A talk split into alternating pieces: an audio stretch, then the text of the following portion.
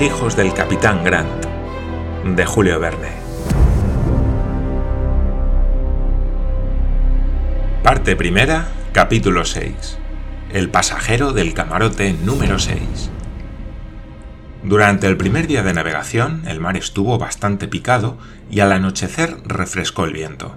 Con motivo de la marejada, los balanceos del Duncan eran bastante fuertes, por lo que las señoras tuvieron el buen gusto de quedarse echadas en sus camarotes sin aparecer por la toldilla. Pero al día siguiente, una ligera variación del viento permitió izar la trinquetilla, la cangreja y la gavia, con lo que el buque, ciñendo más y apoyándose mejor en las olas, fue menos violento en sus arfadas y balanceos. Apenas rayó el alba, Lady Helena y Mary Grant pudieron reunirse en la cubierta con Lord Glenarvan, el mayor y el capitán. La salida del sol fue magnífica. El astro del día, semejante a un disco de metal, dorado por el procedimiento de Ruoltz, salía del océano como de un inmenso baño galvánico. El Duncan se deslizaba en medio de una irradiación espléndida, y se hubiera dicho que se hinchaban sus velas al impulso de los rayos solares. Los huéspedes del yate contemplaban silenciosos la aparición del astro radiante. ¡Qué admirable espectáculo! Dijo al fin Lady Helena. Hermoso empieza el día. Dios quiera que el viento siga siéndonos propicio y favorezca la marcha del Duncan. Imposible sería desear un día mejor, mi querida Helena, respondió Lord Glenarvan, y no podemos quejarnos del principio de nuestro viaje. ¿Será larga la travesía, mi querido Edward? El capitán John nos lo dirá, respondió Glenarvan. ¿Andamos bien, John? ¿Estáis satisfecho de vuestro buque? Muy satisfecho, milord, replicó John.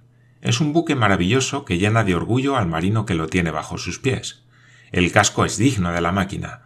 Mirad cuán igual es el surco que deja en pos de sí y con qué facilidad el tajamar echa las olas a los lados. Andamos 17 millas por hora y a este paso cortaremos la línea dentro de diez días y antes de cinco semanas habremos doblado el cabo de Hornos.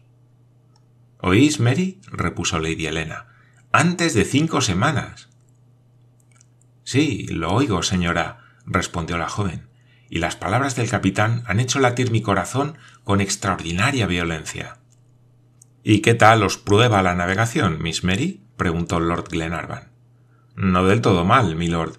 Los balanceos son muchos, y voy acostumbrándome a ellos. ¿Y Roberto? Oh, Roberto, respondió John Mangles, cuando no está en la máquina está en los topes. No sabe lo que es mareo. Mirad, ¿lo veis? A una indicación del capitán, todas las miradas se dirigieron al palo mayor donde estaba Roberto, suspendido en una verga de juanete a cien pies de elevación. Mary se estremeció. Estad tranquila, Miss, dijo John Mangles. Os respondo de él, y me atrevo a aseguraros que cuando encontremos al capitán Grant, que sí lo encontraremos, le presentaré a un marino hecho y derecho. El cielo os oiga, capitán John, respondió la joven.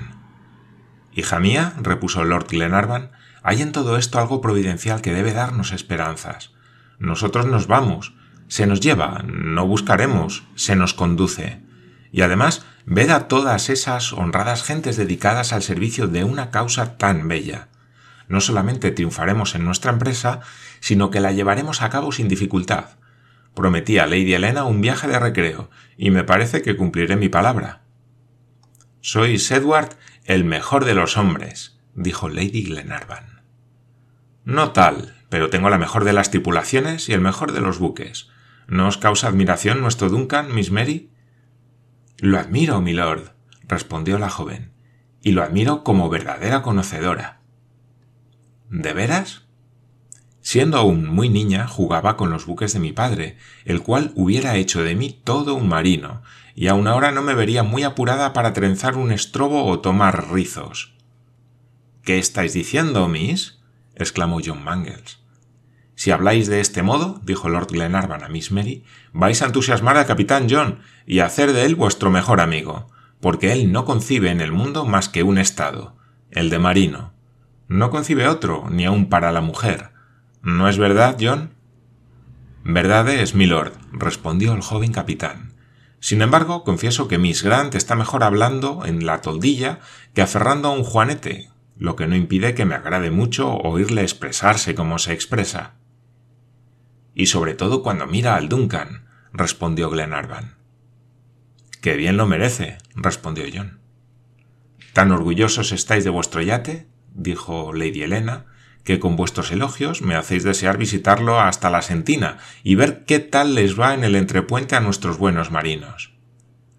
Perfectamente, respondió John. Están en él como en su casa. Y en su casa están en realidad, mi querida Elena, respondió Glenarvan. Este yate es un pedazo desprendido del condado de Dumbarton, que boga por gracia especial, de suerte que nosotros, de hecho, no hemos salido de nuestro país. El Duncan es el castillo de Malcolm y el océano es el lago Lomond. Pues bien, mi querido Edward, hacednos los honores del castillo, respondió Elena. Estoy a vuestras órdenes, señora, dijo Glenarvan, pero antes dejadme prevenir a Olvinet. El steward era un escocés que merecía ser francés por su importancia. Excelente cocinero, desempeñaba sus importantes y elevadas funciones con celo e inteligencia. Acudió a recibir órdenes de su amo. Olvinet, vamos a dar un paseo para estimular el apetito antes del almuerzo, dijo Glenarvan, como si se tratase de un paseo a Tarbet o al lago Catrín. Y espero que a la vuelta encontraremos la mesa puesta. Olvinet se inclinó gravemente. ¿Nos acompañáis, mayor? dijo Lady Helena. Si me lo ordenáis, respondió McNabbs. Oh, dijo Lord Glenarvan, dejad al mayor contemplando estático el humo de su cigarro. Ahí tenéis, Miss Mary, al más intrépido de los fumadores. Fuma incansablemente, hasta durmiendo. El mayor hizo un ademán de asentimiento, y los demás huéspedes de Lord Glenarvan bajaron al entrepuente. McNabbs se quedó solo y conversando consigo mismo, según tenía por costumbre, pero sin contradecirse jamás, se envolvió en nubes más densas. Permanecía inmóvil y miraba hacia popa la estela del yate. Después de algunos minutos de muda contemplación, se volvió y se vio delante de un nuevo personaje. Este encuentro hubiera sorprendido al mayor, si al mayor hubiera podido sorprenderle algo, pues el nuevo pasajero le era absolutamente desconocido. Era un hombre de unos cuarenta años, alto y enjuto de carnes. Tenía bastante semejanza con un clavo largo de cabeza grande, pues la suya era, en efecto, ancha y voluminosa, su frente alta, su nariz prolongada, su boca grande y su barba muy prominente. Sus ojos se escondían detrás de unas gafas redondas y su mirada parecía tener la indecisión particular que caracterizaba a los nictálopes. Su fisonomía era la de un hombre inteligente y jovial, sin tener en manera alguna ese aspecto repulsivo de los personajes graves que hacen de la seriedad un principio, que por sistema no ríen nunca, ocultando bajo una máscara de formalidad una nulidad completa. La soltura, la amable franqueza del desconocido demostraban claramente que sabía tomar los hombres y las cosas por su buen lado. Se comprendía, antes de que hablase, que era hablador, y sobre todo distraído, a la manera de esos que no ven lo que miran, ni oyen lo que escuchan. Llevaba una gorra de viaje, botas amarillas y polainas de cuero, un pantalón de terciopelo castaño y una chaqueta de lo mismo, cuyos innumerables bolsillos estaban atestados de diccionarios, agendas, carteras, libros de memoria y otros mil objetos tan embarazosos como inútiles, sin hablar de anteojo que llevaba colgado en bandolera, su agitación contrastaba singularmente con la flema del mayor, alrededor del cual giraba, mirándole, interrogándole con los ojos, sin que McNabbs se cuidase de preguntarle de dónde venía, ni a dónde iba, ni por qué se hallaba a bordo del Duncan. Cuando el enigmático personaje vio burladas sus tentativas por la indiferencia del mayor, cogió su anteojo, que en su mayor desarrollo medía cuatro pies de longitud, e inmóvil como el poste de una carretera, con las piernas abiertas, asestó su instrumento a la línea del horizonte en que el cielo y el agua se confunden, y después de cinco minutos de examen bajó su anteojo, lo dejó descansar en la cubierta y se apoyó en él como si fuese un bastón. Los tubos del instrumento se metieron inmediatamente uno dentro del otro, y el nuevo pasajero, faltándole de improviso su punto de apoyo, estuvo próximo a caer cuán largo era, al pie del palo mayor. Cualquier otro que no hubiera sido el mayor no hubiera podido contener la risa, pero el mayor no pestañeó siquiera. El intruso tomó entonces una decisión. Steward, gritó con un acento extranjero. Se quedó aguardando y no apareció nadie. Steward, repitió con voz más fuerte. Pasaba en aquel momento Monsieur Olvinet, que iba a la cocina situada en la proa. ¿Cuál fue su asombro al oírse llamar por aquel individuo larguirucho a quien no conocía? ¿De dónde habrá salido este personaje? se preguntó. ¿Será un amigo de Lord Glenarvan? Imposible. Sin embargo, subió a la toldilla y se acercó al extranjero. ¿Sois vos el steward del buque? le preguntó. Sí, señor, respondió Olvinet, pero no tengo el honor. Soy el pasajero del camarote número seis. ¿Número seis? repitió el steward. Sin duda. ¿Y vos os llamáis? Olvinet. Pues bien, Olvinet, amigo mío, respondió el extranjero del camarote número seis. Me parece que ya es hora de almorzar. Treinta y seis horas hace que no he probado bocado, o por mejor decir, treinta y seis horas hace que no he hecho más que dormir, lo que es muy perdonable a un hombre que ha venido de una tirada de París a Glasgow. ¿A qué hora se almuerza aquí? A las nueve, respondió maquinalmente Olvinet. El extranjero quiso consultar su reloj, lo que no dejó de llevarle algún tiempo, pues no dio con él hasta que metió la mano en el noveno bolsillo. Bueno, dijo, no han dado aún las ocho. Dadme, pues, Olvinet, una galleta y un vaso de sherry para aguantar la espera, porque me estoy cayendo. Olvinet oía y callaba sin comprender nada. Además, el desconocido se lo decía todo él solo y pasaba de un asunto a otro con una volubilidad suma. ¿Y bien? dijo. ¿Y el capitán? ¿No se ha levantado aún? ¿Y el segundo? ¿Qué hace el segundo? ¿Duerme también? Afortunadamente el tiempo es bueno, el viento favorable y el buque anda solo. De este modo hablaba cuando apareció John Mangles en la escotilla de popa. Ved al capitán, dijo Olvinet. Cuánto me alegro, exclamó el desconocido. Celebro conoceros, capitán Barton. John Mangles quedó como quien ve visiones oyéndose llamar capitán Barton y encontrando a bordo a un desconocido. El otro continuó como si tal cosa. Permitidme daros un apretón de manos, dijo, ya que no os lo di anteanoche, porque en el momento de zarpar no se debe incomodar a los marinos.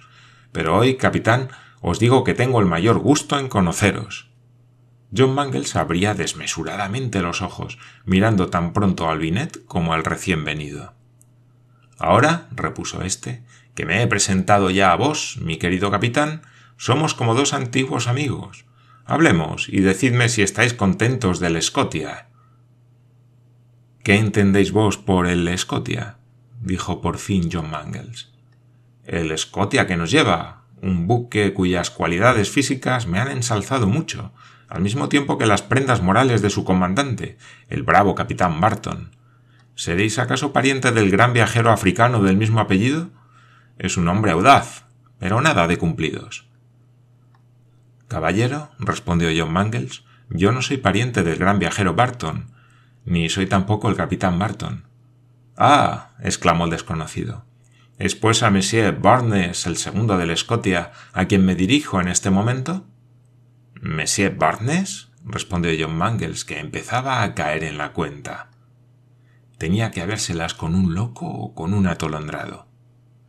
Se hacía a sí mismo esta pregunta e iba a explicarse categóricamente cuando volvieron a cubierta Lord Glenarvan, su esposa y Miss Grant. Al verles, el desconocido exclamó Ah. pasajeros. pasajeros. me alegro mucho.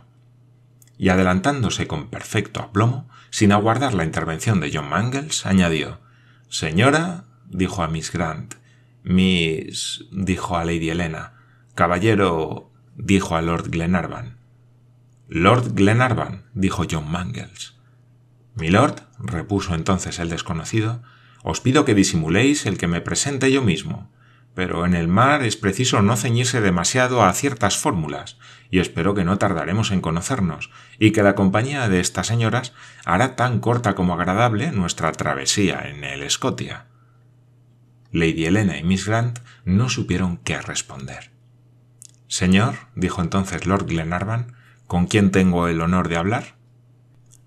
con Santiago Elías Francisco María Paganel, secretario de la Sociedad de Geografía de París, miembro corresponsal de las sociedades de Berlín, Bombay, Darmstadt, Leipzig, Londres, San Petersburgo, Viena y Nueva York, miembro honorario del Real Instituto Geográfico y Etnográfico de las Indias Orientales, el cual, después de haber pasado 20 años de su vida estudiando geografía en su gabinete, ha querido entrar en la ciencia militante y se dirige a la India para coordinar los trabajos de los grandes viajeros.